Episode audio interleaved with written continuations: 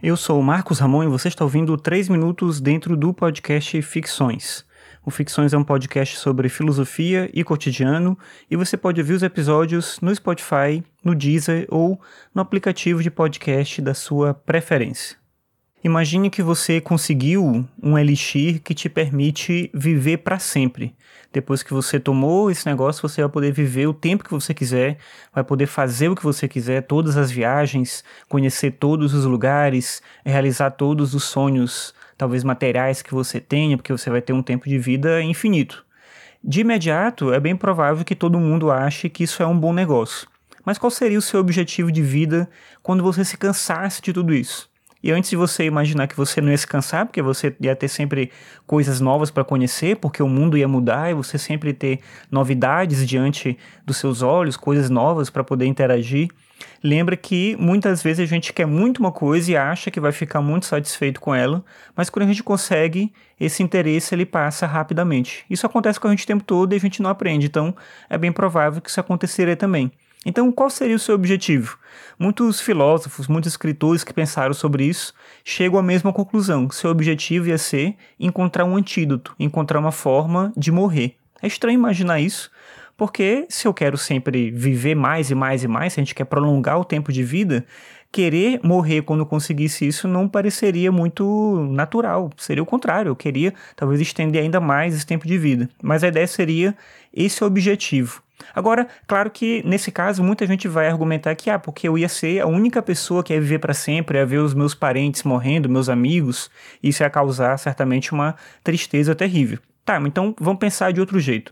Imagina que todo mundo a partir de agora vai viver para sempre. Ninguém mais vai morrer, todas as pessoas vão viver eternamente.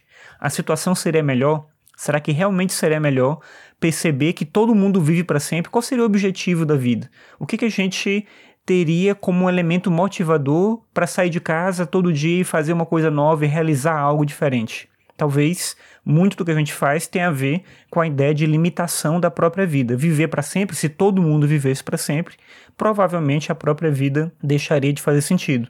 Então, talvez a brevidade da vida não seja o problema.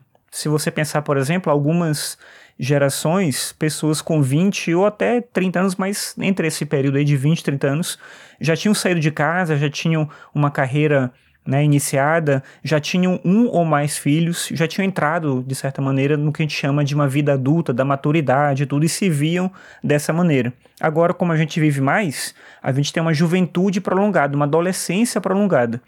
Então, seria algo desejável. A gente pode viver mais tempo esse período da vida sem tantas responsabilidades assim.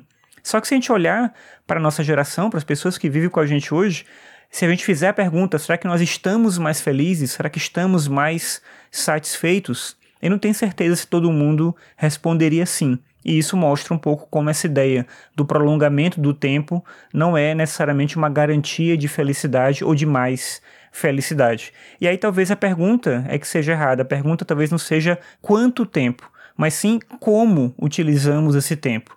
Talvez o grande problema não seja ter mais tempo na vida, mas saber utilizar bem esse tempo que a gente tenha. E aí seria talvez o melhor das duas situações.